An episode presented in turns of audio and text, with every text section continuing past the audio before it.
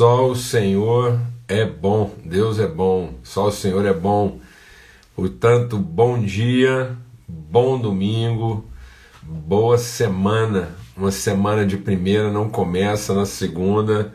Bom dia, família de Deus, irmãos e irmãs, povo amado do Senhor. Grande privilégio estar aqui mais uma vez, começando mais uma semana em fé, buscando e estabelecendo princípios que vão garantir uma semana bem sucedida na nossa vida. Amém? Um processo bem sucedido começa por lançar os fundamentos. Jesus diz que a verdadeira sabedoria está em lançar os fundamentos. Um homem sábio lançou os fundamentos. E aí veio vento, veio chuva, transbordaram os rios e aquilo que ele estava edificando ficou firme, permaneceu. Então, nosso empenho aqui, nosso esforço aqui é de lançar fundamentos, de estabelecer os princípios né, fundamentais dos processos bem-sucedidos de Deus na nossa vida.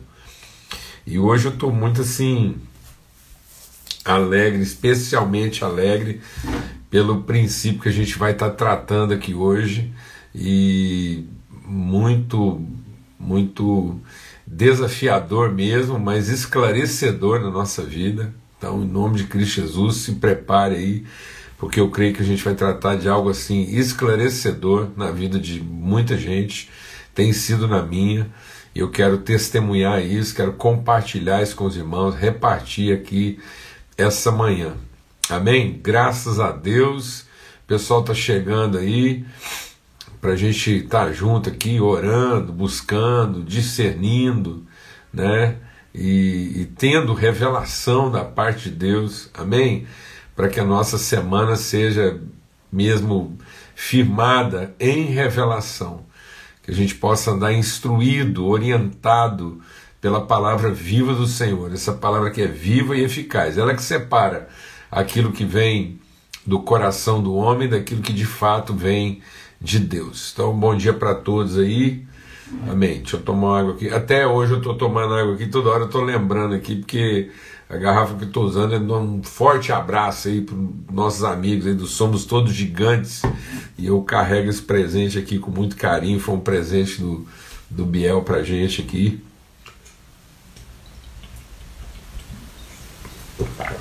Muito bom, grande privilégio caminhar com esses irmãos e ter a amizade desse cara tão tão tremendo assim, tão de Deus, um coração tão de Deus que é o Biel lá.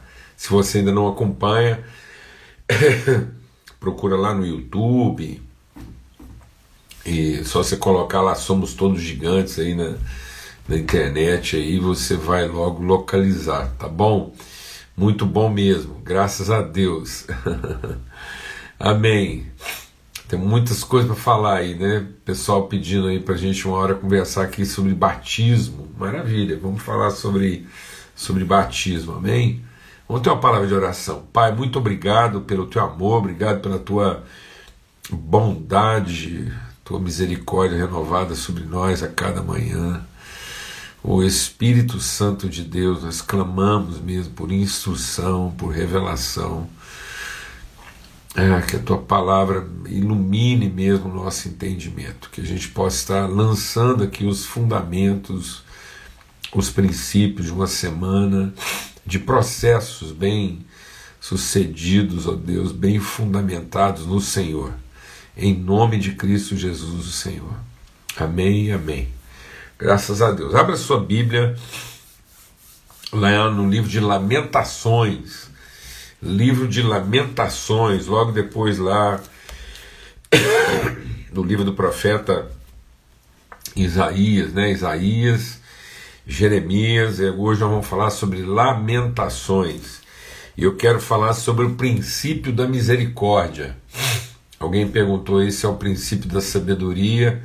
Não, hoje a gente vai falar sobre o princípio da misericórdia.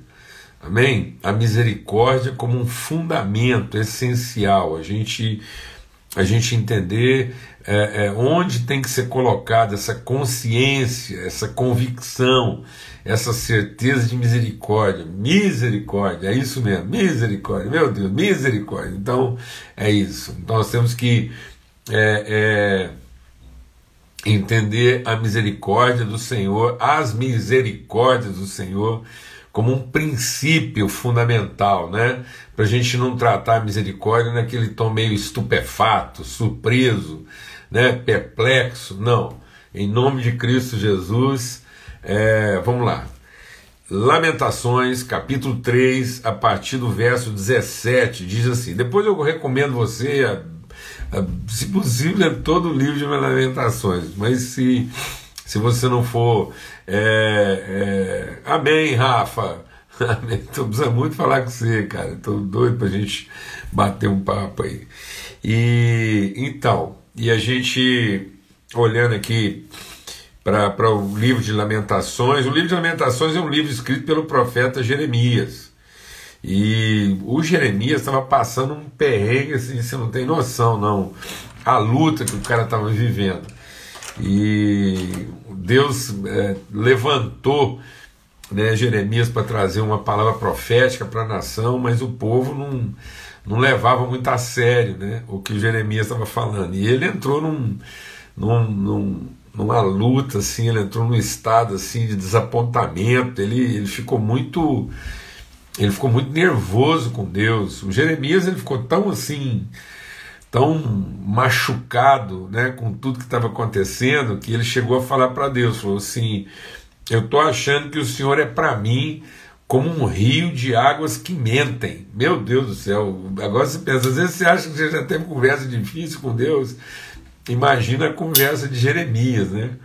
O Senhor é para mim um rio de águas que mentem. O Jeremias chegou a, a maldizer o dia que ele tinha nascido. Mas vamos lá, né? Jeremias 3, 17 diz assim: Eu já não sei o que é ter paz. Olha, como é que começa o texto que a gente vai meditar aqui hoje de manhã. Eu já não sei mais o que é ter paz.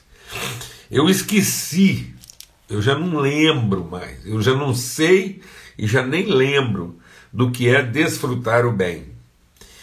Então eu disse: Não tenho mais forças, a minha esperança no Senhor acabou. Então, tá vendo? O Jeremias, difícil isso aí. O Jeremias está chegando a um estado aqui de, de, de, profundo desapontamento. E agora ele vai reconceituar para nós aqui essa questão de esperança. Né? Muitas pessoas têm um sentido da esperança, né? no sentido da expectativa. As pessoas esperam o que será.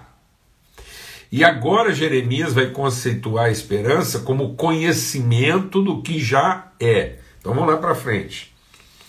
E ele diz assim: as misericórdias do Senhor são a causa de não sermos consumidos, porque as suas misericórdias não têm fim.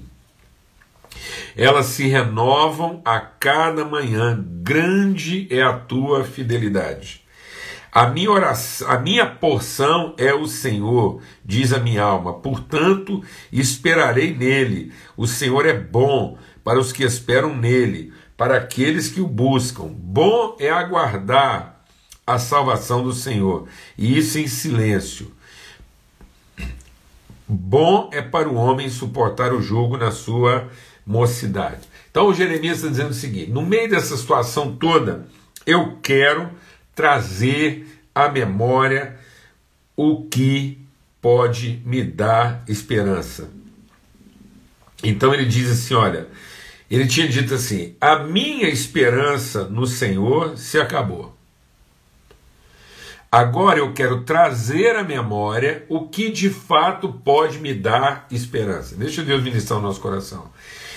Isso é uma coisa assim que a gente precisa entender.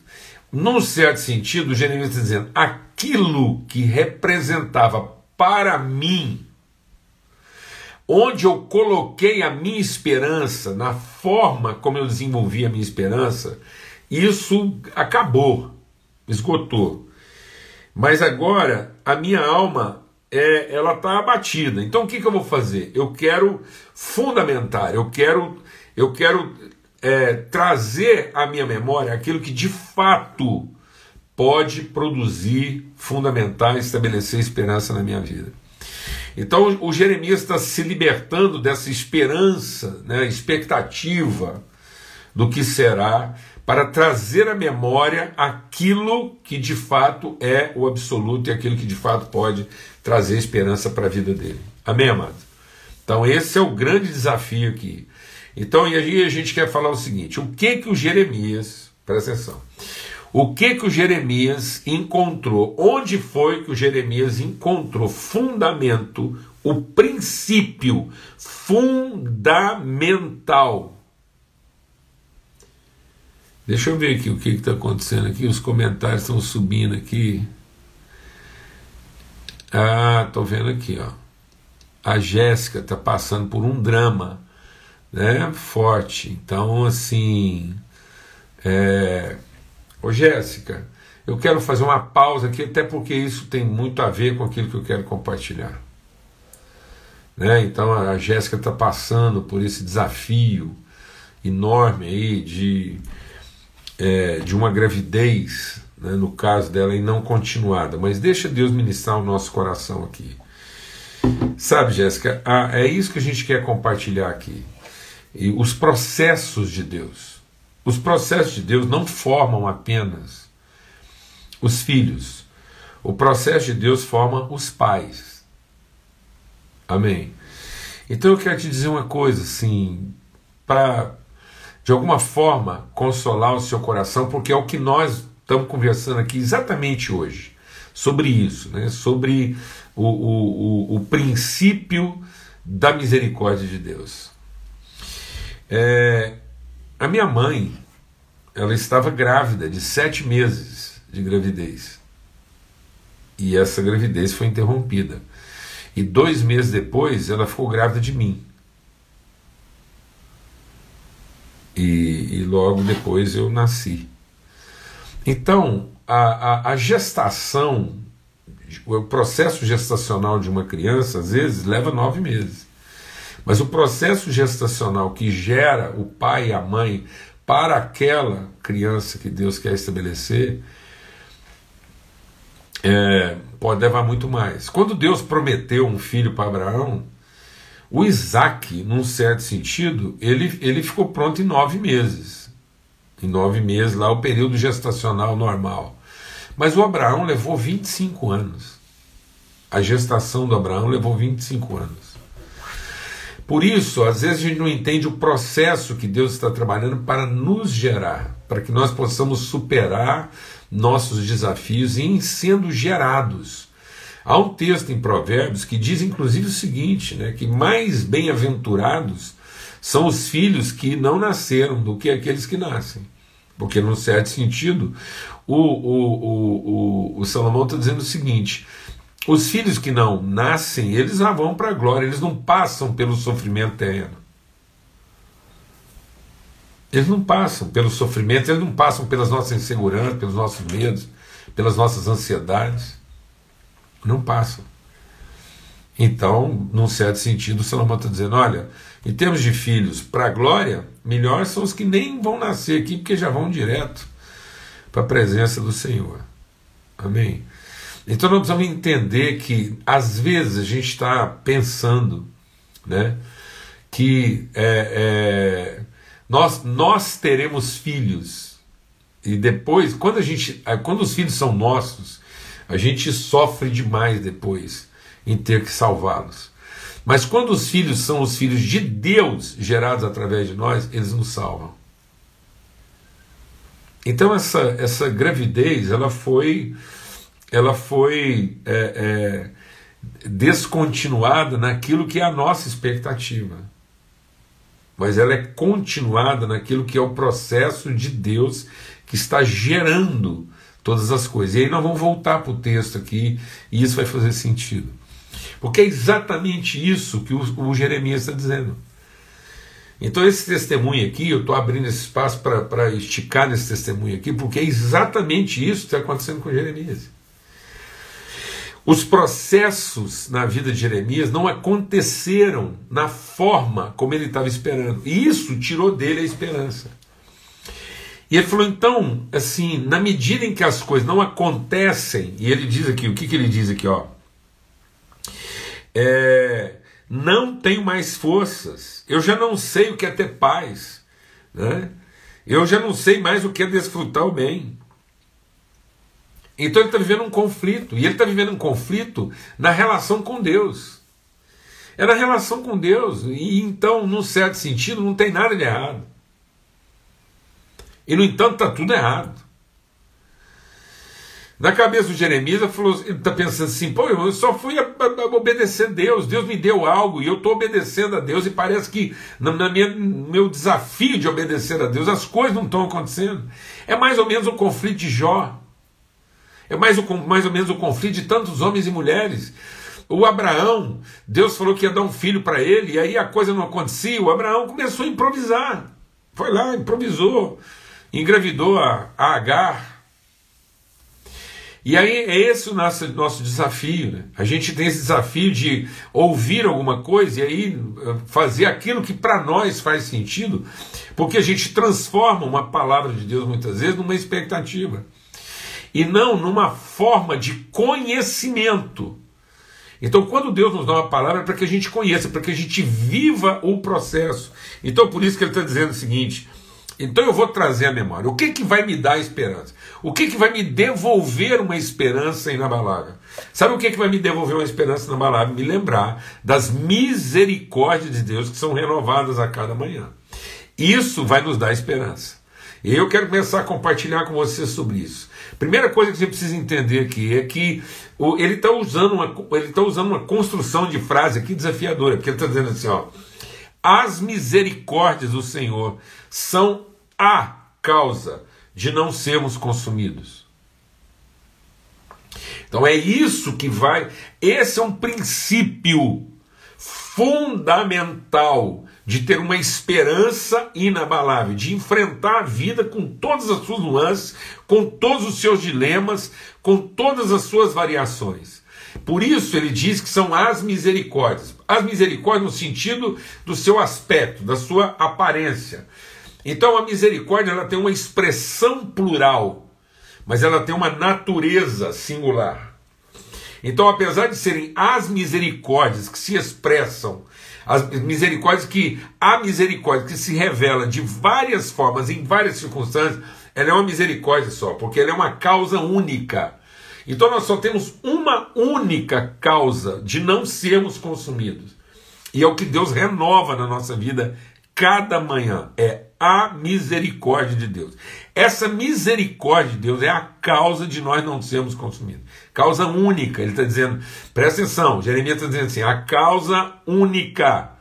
De eu não ter fracassado, a causa única de tudo aquilo que acontece na minha vida não ser um absoluto desastre e de tudo não estar comprometido são as misericórdias. Por que, que ele diz as misericórdias? Porque elas se revelam, a misericórdia se revela de várias formas, de várias maneiras, em várias circunstâncias. Em cada situação específica, eu vou ter uma expressão dessa misericórdia, mas a natureza, a causa é única. A misericórdia. Por isso, em nome de Cristo Jesus, agora eu quero compartilhar com todos vocês. Em nome de Cristo Jesus, não confie nas suas decisões. Não confie nas suas escolhas. A nossa confiança jamais pode estar, a nossa confiança jamais pode estar na minha competência, na minha capacidade, nas circunstâncias e nas decisões que eu tomei. Esse é que é o nosso problema. O nosso problema é que a gente comeu um fruto que a gente não devia ter comido. Deus falou: você coma de tudo nesse mundo, você coma de todos os frutos que estão aí. Só tem uma coisa, uma única, presta atenção.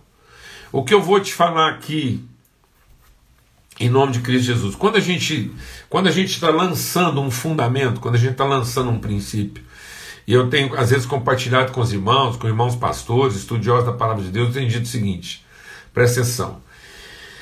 Uma doutrina um, um fundamento, uma doutrina, ele só é, ele só é, é sadio se ele tiver todo o potencial de se tornar a pior das heresias.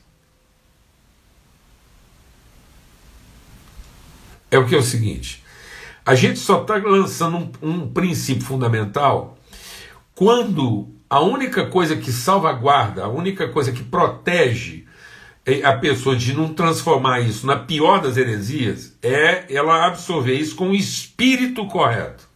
Então toda boa doutrina com o espírito errado é a pior de todas as heresias. Se você tentar resguardar uma doutrina, ela já deixa de ser doutrina, ela é lei. Então não confunda uma lei, um dogma, não confunda uma regra ou alguma outra coisa com um fundamento. Quando a palavra de Deus diz, eles perseveravam na doutrina dos apóstolos. Então, isso é uma, é uma forma de revelação, de entendimento da parte de Deus, que se eu não tiver com o espírito correto, aquilo pode se transformar numa coisa totalmente oposta do que Deus está falando. Então, o que eu quero compartilhar com você aqui, se alguém quiser usar isso de outra forma, isso vai virar uma coisa totalmente, absolutamente diferente do que nós estamos compartilhando aqui. Amém. Então, isso é essencial. Então preste atenção. Deus nos colocou aqui para conhecê-lo e, em conhecendo a Deus na relação, manifestar as suas virtudes. Mas o diabo apareceu e falou assim: não, não gaste tempo conhecendo a Deus.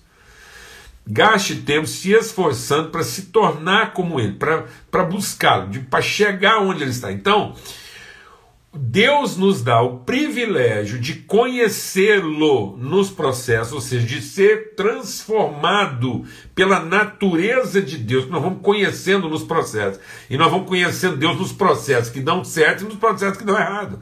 É conhecer e prosseguir em conhecer. É isso que Deus está falando através do profeta Oséias. Oséias, o segredo da vida não é controlar. O meu povo não está sofrendo, meu povo não está morrendo, meu povo não está vivendo em desgraça, em depressão, em desânimo. O Jeremias não está sofrendo aqui por falta de lei, por falta de ordem, por falta de regra, por falta de esforço. O Jeremias não está sofrendo por falta de esforço, de dedicação. Ele não está sofrendo aqui por falta de sinceridade. O Jeremias foi sincero, ele entrou de cabeça, ele assumiu, ele está seguindo uma orientação correta. O Elias, o Elias entrou numa depressão, ele pediu para morrer. E quando Deus foi conversar com ele, falou: qual é a causa do seu desespero? O Elias falou assim: eu fiz tudo o que o Senhor me mandou e nada deu certo. Não funcionou. E aí Deus então chama o Elias para uma relação, uma relação que ele não queria chama ele para andar com Eliseu. Conhecer a natureza de Deus nas relações, os desafios que vão nos ensinando a conhecer Deus. E não simplesmente receber de Deus uma orientação, transformar aquilo numa regra num conceito, num dogma, numa prática e achar que isso tem uma relação cartesiana e que se eu fizer tudo de acordo com o que a regra está mandando, tudo vai acontecer exatamente como eu espero que aconteça. Aí eu transformo uma esperança fundamentada em conhecimento para uma esperança motivada por expectativa. Esse é o problema. O Jeremias falou assim: eu perdi a minha esperança. Esperança no quê? Nas expectativas que ele formou a partir daquilo que ele entendeu.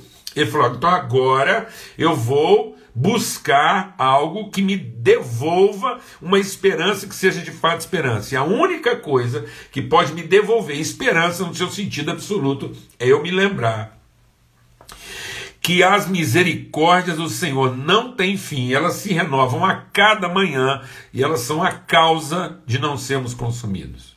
Então agora presta atenção. Isso quer dizer o seguinte: quando a gente fala aqui de fé, de certeza, as pessoas pensam que fé é meio que uma coisa assim, meio de autoconfiança. Eu tenho fé.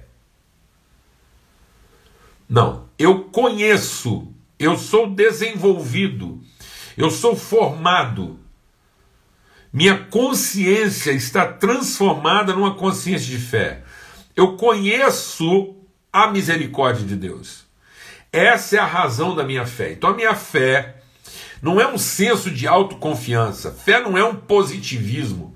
Fé não é uma crença, uma vitamina. Tem gente que acha que fé é uma coisa se fala assim, ah, uh, aí você toma aquilo e você, você. Não, não é isso.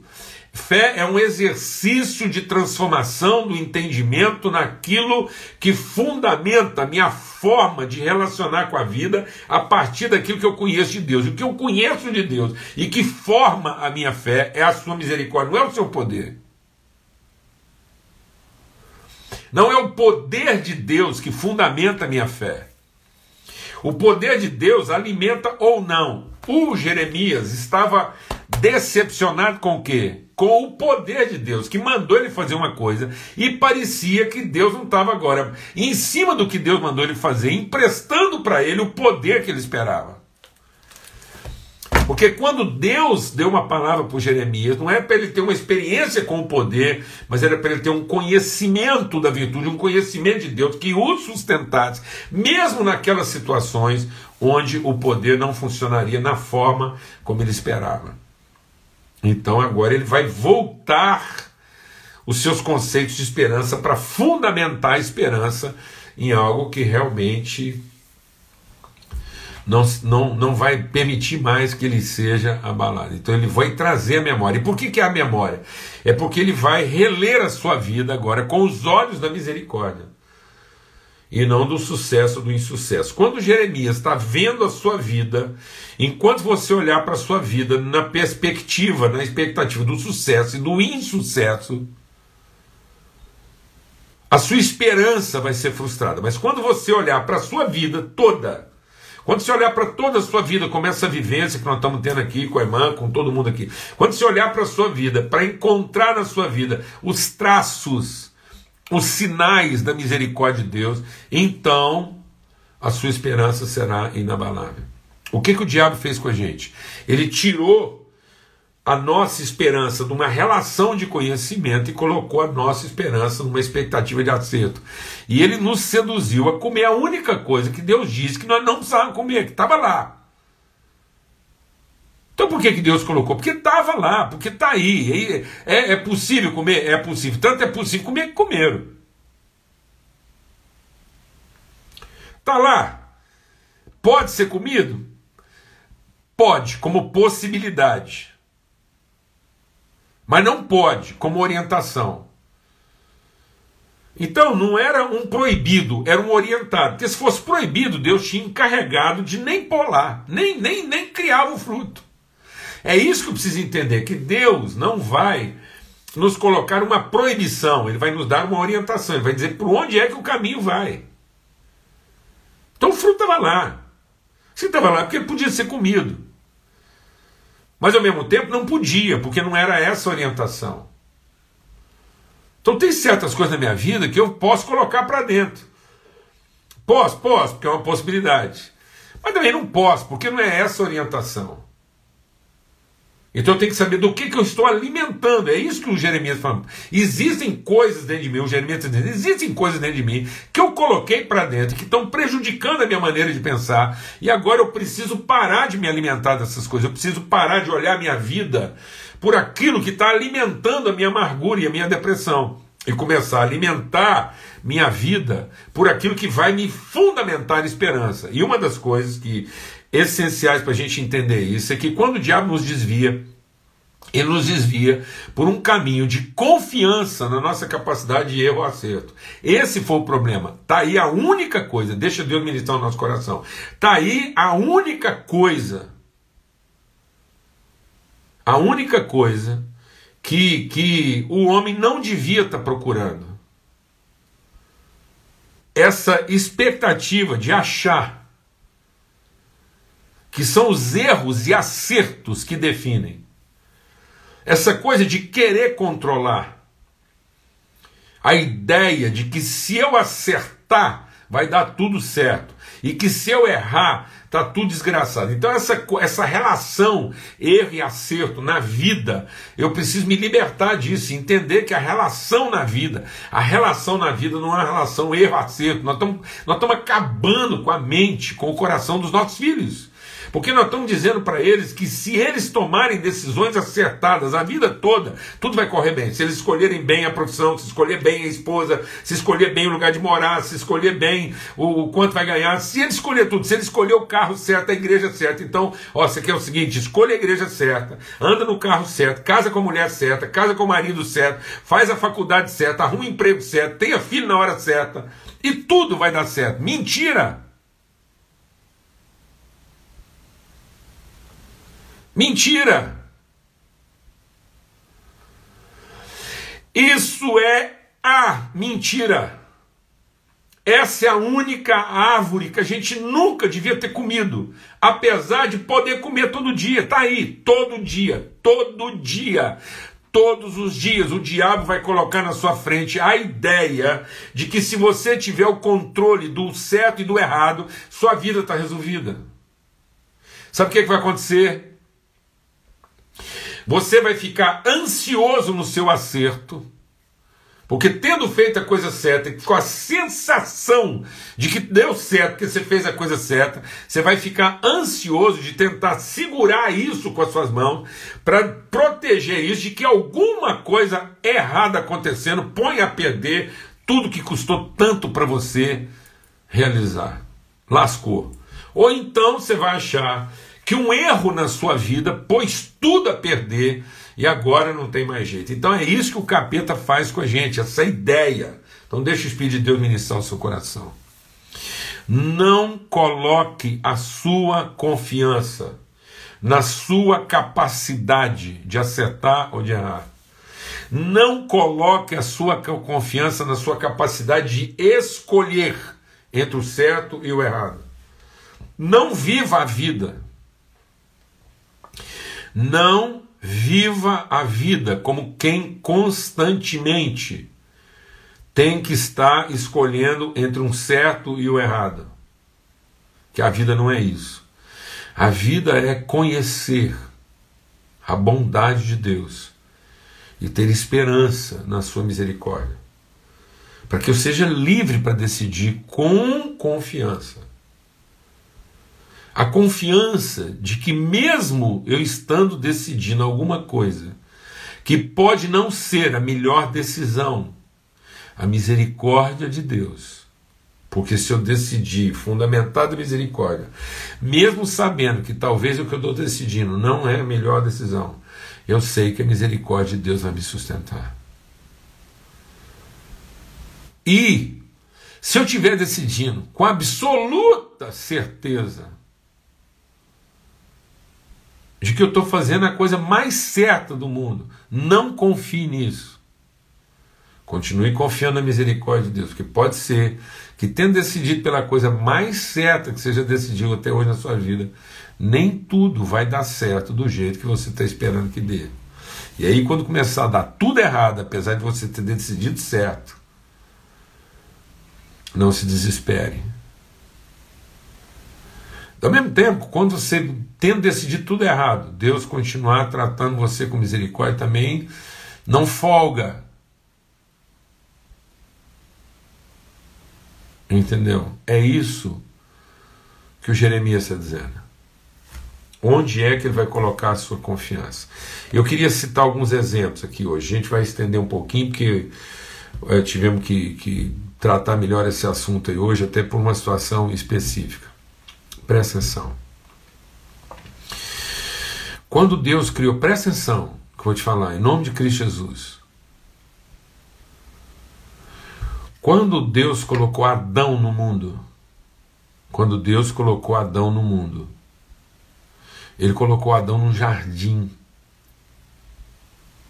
Jardim. Pensa o jardim do Éden. Aquilo nem chovia para não atrapalhar. Era só uma brisa que subia, um, uma, uma névoa que subia e descia e regava a terra. Deus colocou o homem no jardim.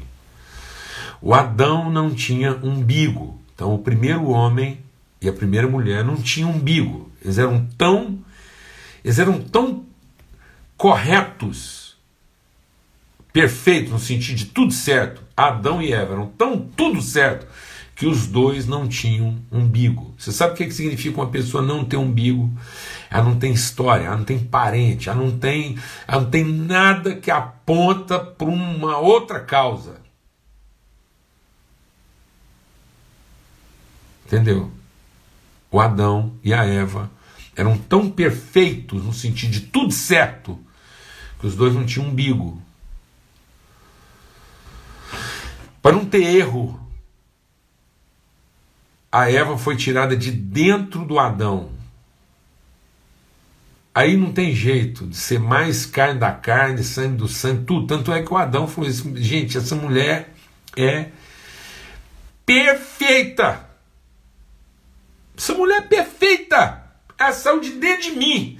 É a mulher de dentro de mim. É, é a mulher dos meus sonhos. Que dormiu, acordou, a mulher estava lá, a mulher do sonho dele. A mulher do sonho dele. O cara morando num jardim sem aluguel, sem prestação, sem financiamento de casa própria, sem Covid, nada, sem afastamento social, nada, nada, sem câncer, sem nada, sem morte. O homem da mulher do sonho dele num jardim, tudo perfeito, tudo certo. E deu uma desgraça lá, meu irmão. Vou te falar um negócio. Deu uma, deu uma atrapalhada nesse tudo certo. Que entrou, o, o pecado entrou no mundo, num lugar que tá tudo certo. Entendeu não? E vou te falar uma coisa: quando deu tudo errado a partir de um tudo certo, aquela mulher que o Adão, poucos dias antes, o Adão, poucos dias antes, falou assim: essa é a mulher, sangue meu sangue, carne da minha carne, essa varoa. Essa mesma mulher, totalmente certa, quando deu tudo errado, o Adão falou assim: essa mulher, a minha desgraça, eu só estou nessa latada aqui por conta dessa mulher que o Senhor me deu. Poucos dias antes era essa mulher que o Senhor me deu. Agora, essa mulher que o Senhor me deu, amado, está entendendo isso ou não? Aí, quando Deus foi colocar o filho dele no mundo, tudo errado. Entendeu? A mulher fica grávida lá no fim do mundo.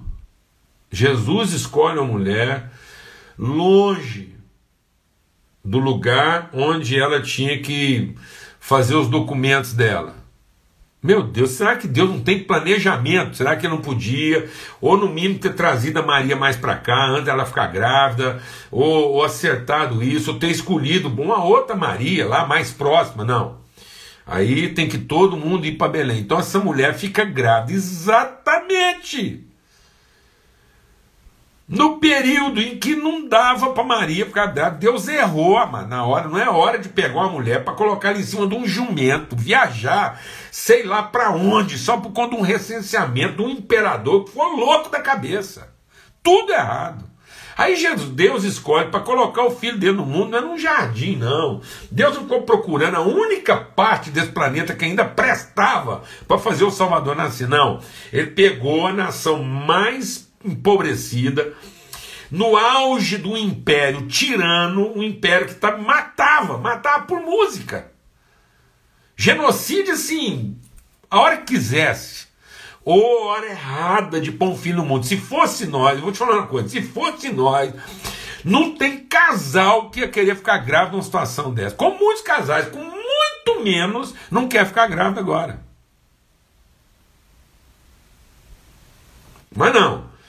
Parece que Deus está querendo ensinar uma coisa. Aí numa hora toda errada, num lugar todo errado, numa, numa situação política, financeira e social, a hora mais errada. Deus falou assim: ah, é agora, vou pôr meu filho no mundo. Gente, uma pessoa ajuizada, uma pessoa bem orientada não coloca um filho no mundo uma hora dessa, não. tudo errado. Aí, para piorar ainda mais, chega lá, a gente pensa: não, isso é um casal crente, foi Deus que falou, vai para Belém. Vamos lá fazer o recenseamento. A Maria toda grávida, saiu de um culto pentecostal. A irmã ainda falou para ela: falou assim, vai lá, irmã, na fé, que o Senhor é contigo. Então, qualquer casal de Deus, abençoado, ouvindo Deus, foi Deus que falou. Falou, Maria, sossega esse menino que está aí dentro de você, tal. É meu filho, vai salvar o mundo. Ah, aquilo ali, agora tudo vai dar certo. Não, chega lá, Primeira coisa, depois de uma viagem desgastante, chega lá na cidade, tem hospedagem? Não, não tem hospedagem. Ô oh, bendita falta de planejamento, que aí não só não tem hospedagem, arruma lá, para o menino nascer numa estrebaria. Estrebaria, no meio de sei lá o que. Você já entrou numa estrebaria, amado? Jesus está sendo colocado no mundo num tudo errado. O Adão foi colocado num tudo certo, deu tudo errado. Jesus foi colocado num tudo errado, deu tudo certo. Está me entendendo ou não? Você está entendendo onde é que nós estamos ficando sem esperança? Porque a única coisa nessa vida que a gente não tinha que ter comido é a ideia de que se a gente souber controlar os certos e errados, a gente controlou o nosso futuro e a nossa vida. Porque foi isso que o diabo disse. O diabo associou futuro e Deus. Então ele falou: olha, no futuro você vai ter a vida que você espera com Deus se você aprender a resolver e a controlar o que está certo e o que está errado. Foi isso o Jeremias pensou que aquilo que Deus estava falando com ele era para o futuro e que era uma questão entre certo e errado. Então, já que era Deus estava falando isso é o certo e Deus está falando vai dar tudo certo. Então, se eu fizer tudo certo de acordo com o que Deus falou, tudo vai acontecer do jeito que eu estou esperando e no futuro eu vou ver isso acontecer. Deus falou: não é no futuro, é hoje, é você, é o seu coração transformado, é a forma como você me conhece. E no dia que o seu coração for transformado, então o coração das pessoas em volta de você também será transformado. Foi isso que Deus falou para Jeremias: no dia que você se converter, então todos à sua volta vão entender o que você está falando. Amém, amados? Porque imagina quando Deus pediu o filho de Abraão. Imagina. Deus falou assim: Eu vou te dar um filho. Agora você vai lá e sacrifica ele. Você vai lá, amola uma faca, sobe no altar e mata o seu filho em meu nome. Meu Deus do céu, vou te falar uma coisa. Quantos dias a gente ia conversar com Deus para dizer para Ele que está o quê? Está o quê? Está errado. Está errado. Isso não pode. Isso, o demônio pode pedir uma coisa dessa, mas Deus jamais pediria uma coisa dessa. E naquele momento, a única certeza que o Abraão tinha é da misericórdia de Deus. Toda vez que o filho dele perguntou, pai, isso está certo, Abraão respondia: Deus é misericordioso. Não é isso que Abraão respondeu? Deus é provedor, ele é misericordioso. Então o Abraão não estava nem confiando se aquilo que ele estava decidido era certo ou errado. Ele, ele ultrapassou esse limite. Por isso que eu falei para você. Quem quiser usar essa mensagem aí para derreter, paciência, fazer o quê? A gente não pode mentir contra a verdade. Depois o Salomão pediu de Deus o que? Sabedoria. Salomão falou assim: Deus, o povo é muito, não, com todo o poder, com, toda, com todo o dinheiro do mundo, com dinheiro, deixa Deus ministrar o seu coração. A gente está ensinando para as pessoas que se elas tiverem dinheiro está tudo certo, se elas tiverem saúde está tudo certo. E se elas tiverem poder, está tudo certo. Então nós estamos ensinando para as pessoas. Você quer ter uma vida bem sucedida, tenha saúde, dinheiro e poder. E Deus falou para Salomão: Salomão, o que, que você quer da vida? E Salomão falou assim: Eu podia te pedir poder para dominar sobre todo mundo que me enche a paciência. Eu podia te pedir dinheiro, porque assim nunca ia me faltar nada. E eu podia te pedir saúde, porque aí sempre eu vou ter condições para fazer tudo que eu quero. Mas eu não vou te pedir nem dinheiro, nem saúde e nem poder. Eu vou te pedir sabedoria para cuidar das pessoas. E sabe o que é sabedoria? É crer e depender da misericórdia de Deus. Esse é o princípio fundamental de toda sabedoria. E aí o primeiro embate que o Salomão teve, a primeira situação, duas mulheres trazem para ele um menino e fala assim: ó, aí contaram uma história, você sabe da história. E o Salomão, para resolver aquele embrólio, para decidir sobre aquela encrenca, ele tinha pedido sabedoria para Deus, ele falou assim: corta esse menino no meio e dá duas, uma metade para cada uma. Pronto, tá resolvido, corta no meio, uma metade para cada um. Meu Deus do céu. Meu Deus do céu, isso aí é uma decisão errada. Meu Deus, isso não pode ser a coisa certa a fazer. O que que a, o Salomão está crendo no coração dele? Aonde ele está fundamentando uma decisão errada dessa? Ou decisão errada, não tinha decisão mais errada para o Salomão ter tomado que mandar cortar aquele menino no meio. Era mais fácil ele ter cortado as duas mulheres no meio e salvado o menino. Mas não. O que, que Salomão está crendo? Ele está crendo na misericórdia de Deus em favor daquela criança. E nós estamos esquecendo isso, amados. Nós estamos nos esquecendo de ensinar as pessoas a conhecer e a depender, para que você possa ter confiança nas suas decisões. Para que quando você decidir, você decida como quem muito provavelmente pode estar decidindo certo.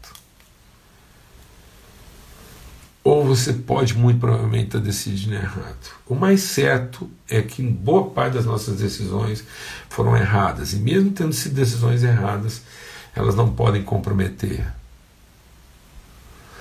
E mesmo tendo sido decisões certas, elas não podem garantir. Suas decisões certas não vão garantir. Suas decisões erradas não vão comprometer. O que vai sustentar você o tempo todo é a misericórdia de Deus. Muita gente me pergunta, e eu quero concluir dizendo isso, muita gente me pergunta, Paulo Júnior, o que, que você faria diferente de tudo que você já fez até hoje? Na sua vida, se você pudesse voltar lá atrás, o que, que você faria diferente de tudo que você já fez até hoje? Primeiro, eu não volto lá atrás. Eu nunca voltei lá atrás na minha vida para ficar pensando o que é que eu tinha que ter feito e eu não fiz, o que é que eu devia não ter feito e fiz. Toda vez, deixa Deus ministrar o seu coração, porque eu aprendi isso com Jeremias. Toda vez que eu olho para trás, eu não fico procurando nem meus erros, nem meus acertos. Quando eu olho para trás, eu fico procurando sinais da misericórdia de Deus. A misericórdia de Deus. Eu, toda vez que eu olho para trás da minha vida, é para encontrar sinais da misericórdia de Deus. E onde estão esses sinais? Esses sinais estão toda vez que eu fiz alguma coisa errada. E mesmo eu tendo tomado uma decisão errada. Por mais que eu quisesse ter tomado a decisão certa, por mais que eu quisesse ter tomado a decisão certa, às vezes na minha sinceridade eu tomei uma decisão errada. E sabe o que que não transformou aquilo num desastre? A misericórdia de Deus. E muitas outras vezes eu tomei a decisão certa, eu tinha certeza que aquilo era o certo para fazer, e nem sempre. Na grande maioria das vezes, quando eu tomei decisões muito acertadas, as coisas não foram fáceis e nem favoráveis, como a gente imagina que toda decisão acertada vai garantir. E sabe o que eu vejo? Eu vejo a misericórdia de Deus. Eu olho para trás da minha vida em tudo que eu fiz de errado, está lá a misericórdia de Deus. E eu olho para trás da minha vida e vejo todos os problemas que eu sofri por ter tomado a decisão certa. Por ter tomado a decisão certa. Todos os problemas que se implicou para a minha vida e para a vida da minha família. Eu digo, está lá a misericórdia de Deus. Então, toda hora que eu olho para a minha vida, eu fico tentando encontrar sinais da misericórdia de Deus. Porque essa é a causa de não ser consumido até hoje eu continuo não confiando nas minhas decisões. Mas cada dia mais eu confio na misericórdia de Deus o suficiente para tomar decisões. E tomo as minhas decisões com segurança. Não de que elas estão certas ou erradas. Eu tomo decisões como tem que tomar decisões. Eu tenho que tomar decisões todos os dias e tomo essas decisões com a segurança de que a misericórdia de Deus não vai deixar que a gente seja destruído. Em nome de Cristo Jesus, o Senhor. Continue tomando decisões, continue insistindo, continue fazendo o seu melhor. Não tenha medo do seu pior. Não confie no seu melhor. Não tenha medo do seu pior, não confie no seu melhor. Mas aprenda cada vez mais a conhecer a misericórdia de Deus e conhecendo a misericórdia de Deus, suas decisões, cada dia mais, suas decisões serão mais ajustadas, mais carregadas de sabedoria, menos carregadas de medo, para que você não tome decisões erradas, e menos carregadas de vaidade, para que você não pense que tomou uma decisão certa. Não se iluda pensando que você tomou uma decisão certa, porque você está ouvindo a sua vaidade. Não se corrompa tomando decisões erradas, você sabe que são erradas. Por medo. Porque o medo não vai gerar coisa alguma. Mas conheça a misericórdia de Deus e seja renovada essa misericórdia. Porque é a única coisa que pode nos trazer esperança. Amém? a todas as famílias que estão aqui hoje, que as misericórdias do Senhor sejam renovadas sobre a sua vida, sobre essa semana, porque grande é a sua fidelidade. As misericórdias não têm fim, e elas sim são a causa de não sermos consumidos. Que o amor de Deus, o Pai, a graça bendita do seu Filho Cristo Jesus, a comunhão, testemunho, os sinais da misericórdia de Deus sejam sobre a sua vida hoje e sempre em todo lugar. Amém? Forte abraço a todos aí. Uma boa semana, a paz de Cristo sobre todos, sobre essas casas que estão sofrendo essas lutas, os desafios, coisas que parecem intermináveis e insuperáveis. Mas as misericórdias do Senhor vão nos sustentar em toda realidade como essa. Amém? Que todos sejam renovados. Boa semana.